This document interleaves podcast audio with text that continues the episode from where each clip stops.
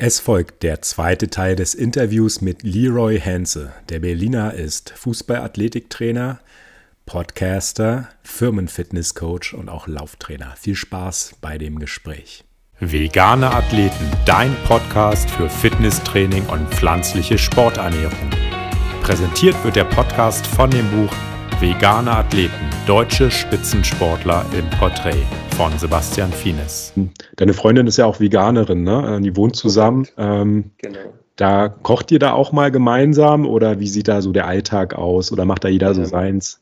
Also, nee, also, also gar nicht. Bei mir ist es so, ich äh, würde fast schon behaupten, zu 80 Prozent lebe ich zu Hause auch vegan, weil es sich einfach super gibt und mir schmeckt das auch. Also wenn ich jetzt mal an das ganz einfachste Beispiel wahrscheinlich Tofu oder Seitan denke, das schmeckt mir gut und auch als Beilage sozusagen zu verwenden. Also wenn ich jetzt, wenn wir jetzt eine, eine, Reispfanne machen mit Gemüse, dann würde man jetzt meinen, okay, nee, wir machen das komplett separat. Nein, ist aber nicht so, weil wir dann meistens das, dann esse ich Tofu, dann ist das für mich fein. Aber wenn ich unterwegs bin, dann ist es wirklich für mich ein bisschen einfach der, ja, ich muss es sagen, der Einfachheit halber, ähm, ohne da jetzt groß irgendwie was erklären zu müssen. Ähm, oder weil ich auf der Karte nichts finde, dann sage ich, okay, dann nehme ich aber Fisch mit dazu. Also für mich ist das so, ich würde mich als so flexi-vegan Pesketarier bezeichnen, wenn man das so sagen kann. Ich weiß nicht, ob es diesen Begriff gibt, aber zu Hause eher vegan. Das ist für mich auch durch die Bank weg. Also ob das jetzt von der veganen ähm, Margarine, Butter, bis hin zum äh, veganen Käse und dann auch äh, komplett Hafermilch und so weiter und so fort. Darf man Hafermilch eigentlich sagen? Ich weiß gar nicht, ob das geschützt, geschützt ist wie Milch. Haferdrink. Ja, genau, ja, Hafermilch nicht. Ja. Haferdrink. Und genau, das ist sozusagen also wirklich sehr breit gefächert. Und äh, wenn ich unterwegs bin, dann sage ich, okay, komm, ich nehme Fisch mit dazu. Und dann gibt es halt mal unterwegs, weiß ich nicht, eine, eine Reisnudelfanne mit Lachs oder so. Das ist dann für mich auch fein. Da bin, ja. ich, bin ich vollkommen okay, weil vielleicht um den ähm, Grund so ein bisschen zu schlagen, ist für mich einfach, ich habe gemerkt, es hilft mir extremst in der Regeneration.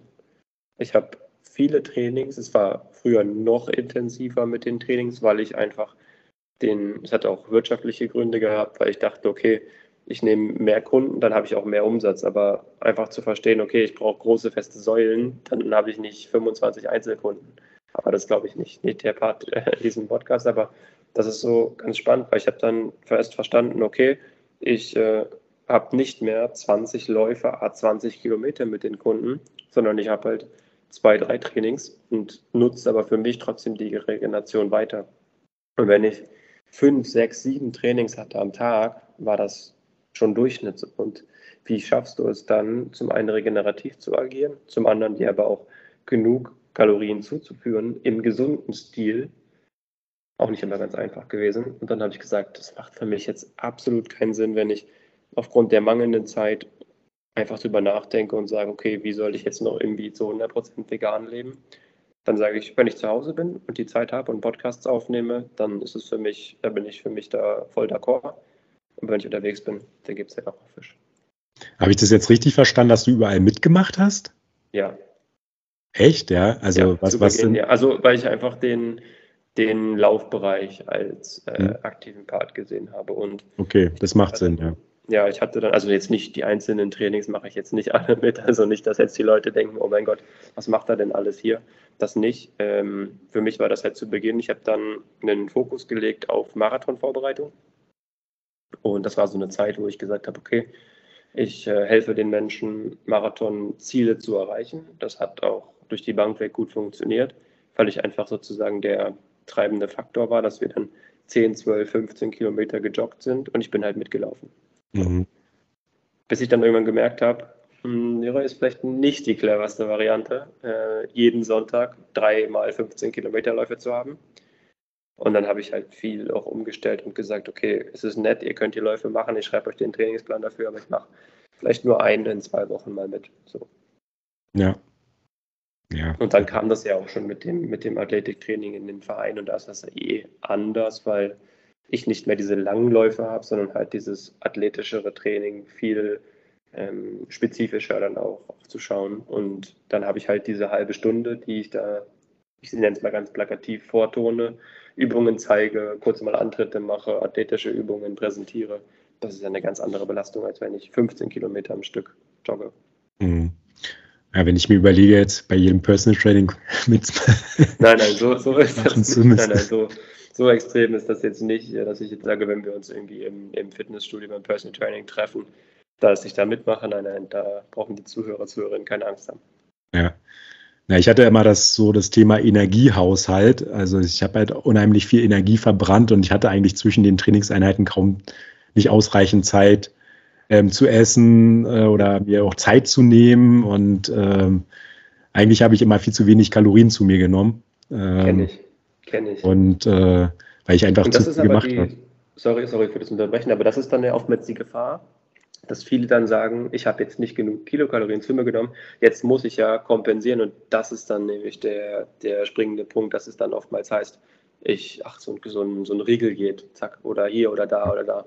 Ähm, und da, da kann man vielleicht auch so ein bisschen Schlüsse ziehen, dass das vielleicht auch ein Grund ist, warum viele zu diesen Snacks greifen. Ja, würde ich mich auch nicht ausschließen. Also schnell verfügbare Kohlenhydrate, wenn ich weiß, okay, ich habe jetzt nur eine Viertelstunde Zeit, bis meine nächste Trainingseinheit beginnt, die ich halt leiten muss.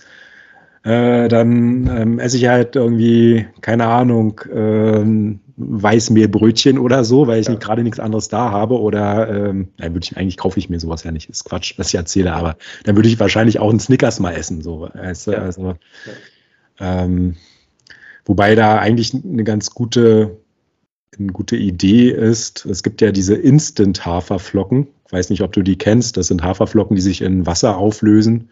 Die sind eigentlich von den Inhaltsstoffen genauso wie ganz normale Haferflocken, aber die lösen sich halt in Wasser auf und kannst du dann halt als Shake trinken. Und dann hast du halt ja, auch okay. ähm, langkettige Kohlenhydrate, die länger satt halten. Meistens mache ich dann halt noch irgendwie ein bisschen Proteinpulver mit rein. Ähm, ja, das ist eigentlich, eigentlich eine gute Alternative, als dass man dann halt irgendwie so einen Riegel ähm, zunimmt.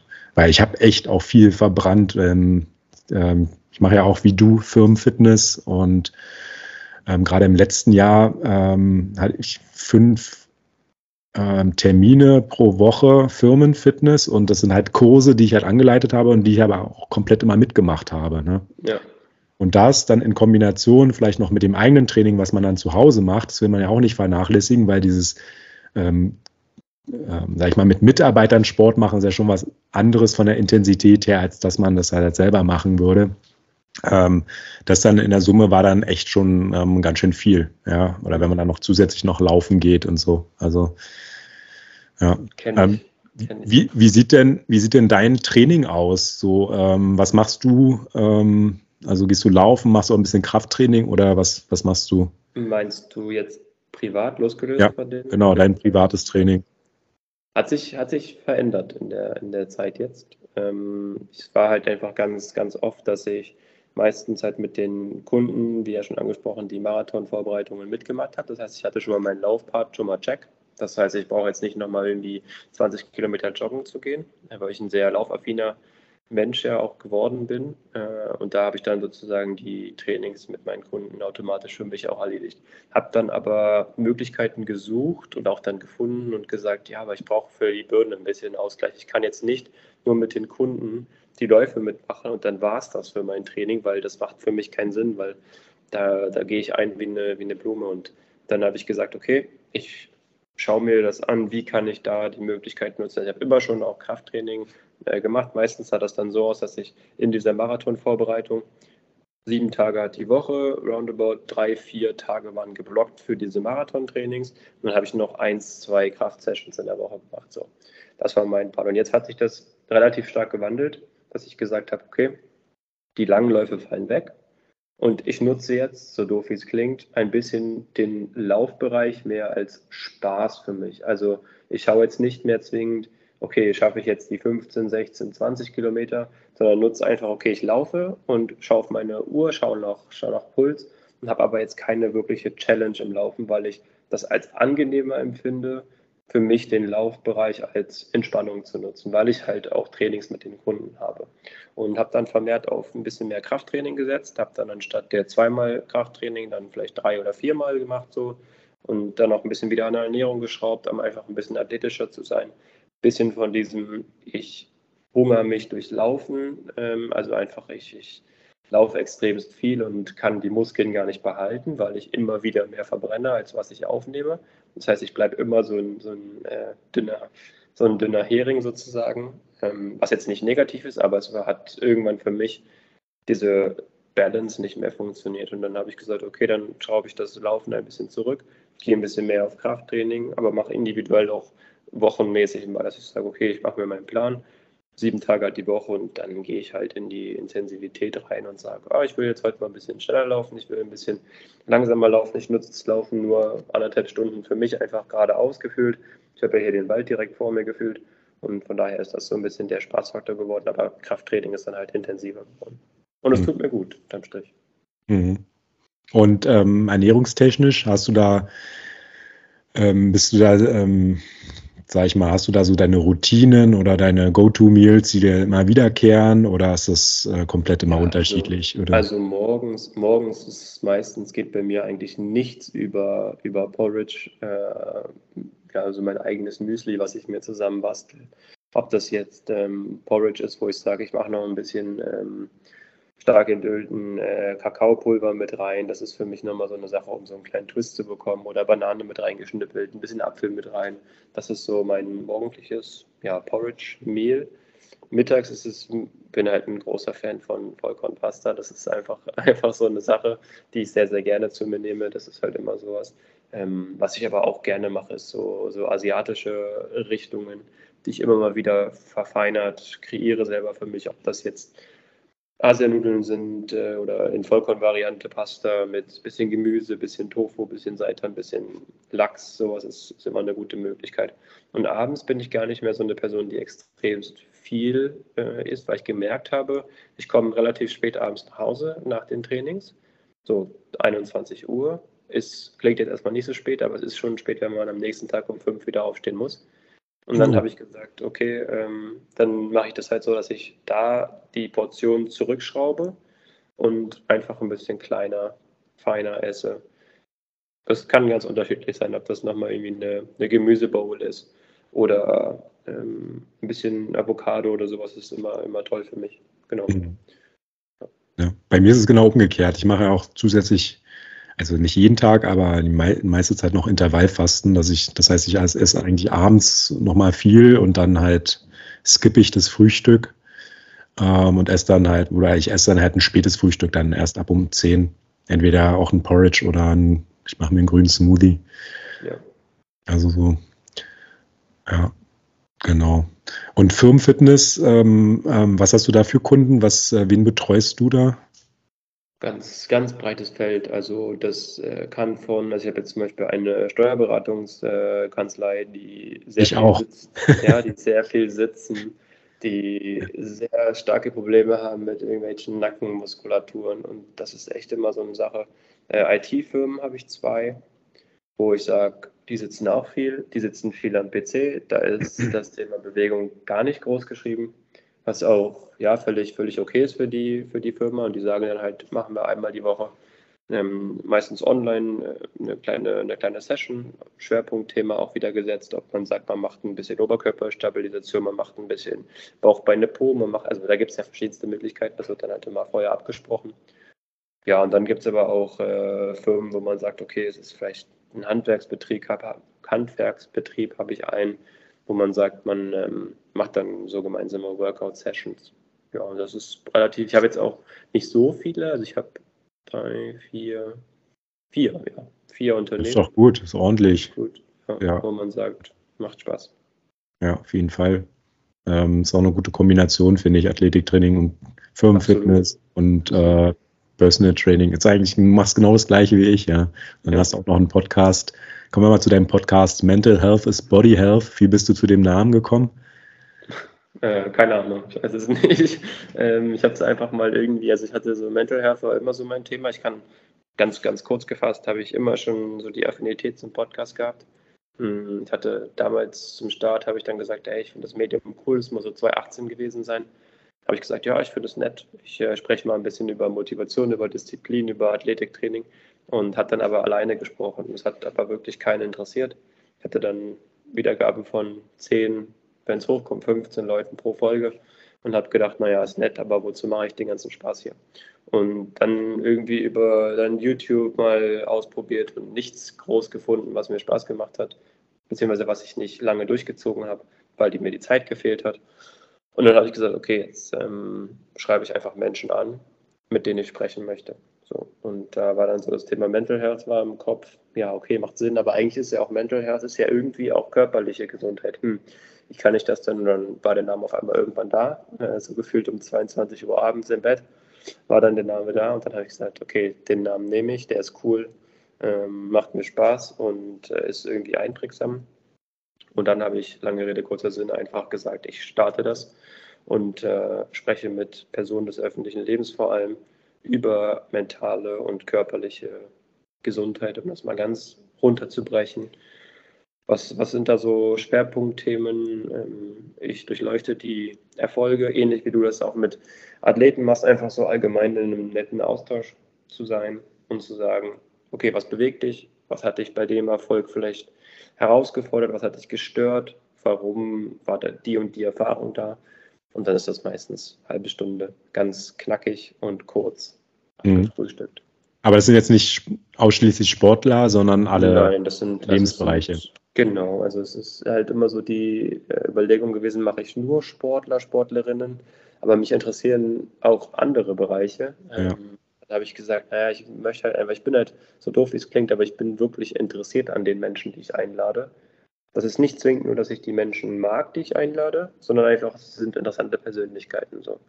Und dann sage ich, okay, cool, ich höre mir das an, was die Menschen zu erzählen haben.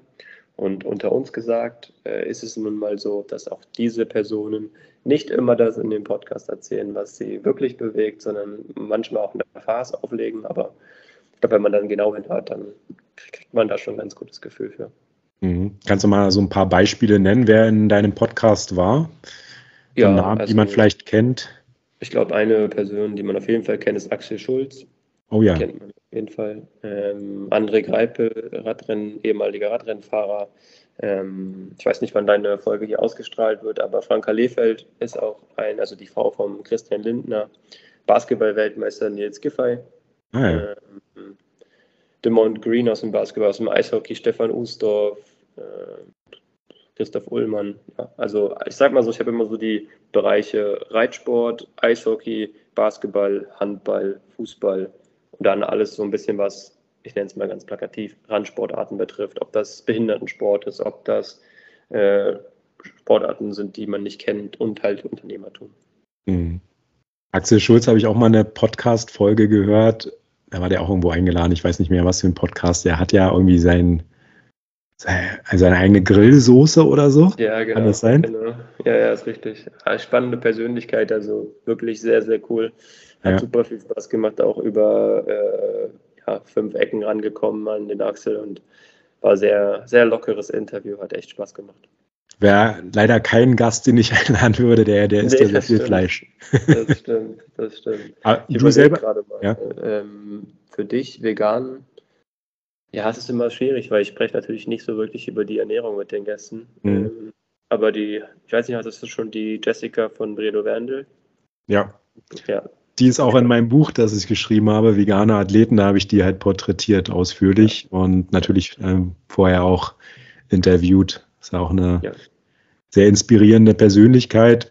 Ähm, auch wenn man eigentlich, wenn man jetzt den Begriff vegan halt definiert, der ist ja, geht ja eigentlich weit über die Ernährung hinaus. Ja, man kann sich vegan ernähren, also pflanzenbasiert ernähren, aber dann ist man noch lange kein Veganer, weil man ähm, auch an das Tierwohl darüber hinaus denken muss. Also dann würde man auch keine Lederhandschuhe tragen oder Lederschuhe tragen. Man würde nicht in den Zoo gehen äh, oder in den Zirkus gehen oder man würde veganes Shampoo nehmen. Dann erst kann man sich eigentlich als Veganer bezeichnen. Das ist halt eher ähm, was so äh, sich jetzt über den Laufe der Jahre, es ist ja so, so, so ein Trendwort geworden, äh, vegan und es ist in und es ist hip, aber eigentlich vom Ursprung her ähm, sind wir alle keine Veganer. Also ich ernähre mich auch ja. nur pflanzenbasiert, äh, darüber hinaus halt nicht. Und was ich halt zu Jessica halt sagen wollte, äh, sie ist ja Dressurreiterin und das natürlich auch, steht auch mal ein bisschen im Widerspruch, ne? Also die Tierhaltung äh, ja. in Kombination mit Vegan, mit dem Tierwohl, wie lässt sich das halt vereinen? Ne? Aber ähm, ja. ja. Irgendwo musst du anfangen mit deinem Podcast-Kästen, ja. Ja. Okay, gut. Dann würde ich sagen, ähm, sind wir am Ende angelangt. Es hat mich gefreut, dass du zu Gast warst in meinem Podcast. Und ich danke dir, dass ich zu Gast sein durfte. Und dann hast du das letzte Wort. Vielleicht hast du noch eine Message an unsere Zuhörer oder Zuschauer. Ähm, ja, überlasse ich dir, was du noch sagen möchtest. Oh, Message ist schwierig. Also was ich auf jeden Fall den äh, Zuhörern, Zuschauern äh, sagen kann, ist ganz, ganz wichtig, das zu machen oder zumindest einen Teil zu integrieren, auf was man wirklich Lust hat. Also darf das zu hören, beispielsweise, ich kann es in meinem, mit meinem Podcast jetzt nur sagen, mir hat das immer Spaß gemacht und ich wollte das und will das immer machen. Und ich habe aber einen Weg gefunden, wie ich das in meinen Athletikalltag mit einintegrieren kann. Und dann wird das, was man auch wirklich gerne macht und wo man dann vielleicht noch gut und besser wird, dann wird das auch groß. Und ich glaube, das ist so die wichtigste Message, die ich mitgeben kann. Also auf was man Lust hat, einfach mal machen, egal in welchem Zeitrahmen, egal, auch wenn es nur zehn Minuten am Tag sind, ist es vollkommen wurscht. Aber du machst wenigstens das, auf was du Lust hast und dann wird das Schritt für Schritt auch sehr authentisch und zu einer sehr runden Sache. Das war der zweite Teil des Interviews mit Leroy Hanse. Ich hoffe, du hast dich gut unterhalten gefühlt und du hast etwas mitgenommen. Wenn du äh, Leroy kontaktieren möchtest, geh in die Show Notes. Dort findest du alle wesentlichen Links. Ich danke dir fürs Zuhören, fürs Zuschauen. Ciao for now. Das war der Podcast Vegane Athleten, dein Podcast für Fitnesstraining und pflanzliche Sporternährung. Präsentiert von dem Buch Vegane Athleten, deutsche Spitzensportler im Porträt von Sebastian Fienes. Mehr Infos findest du auf veganeathleten.com.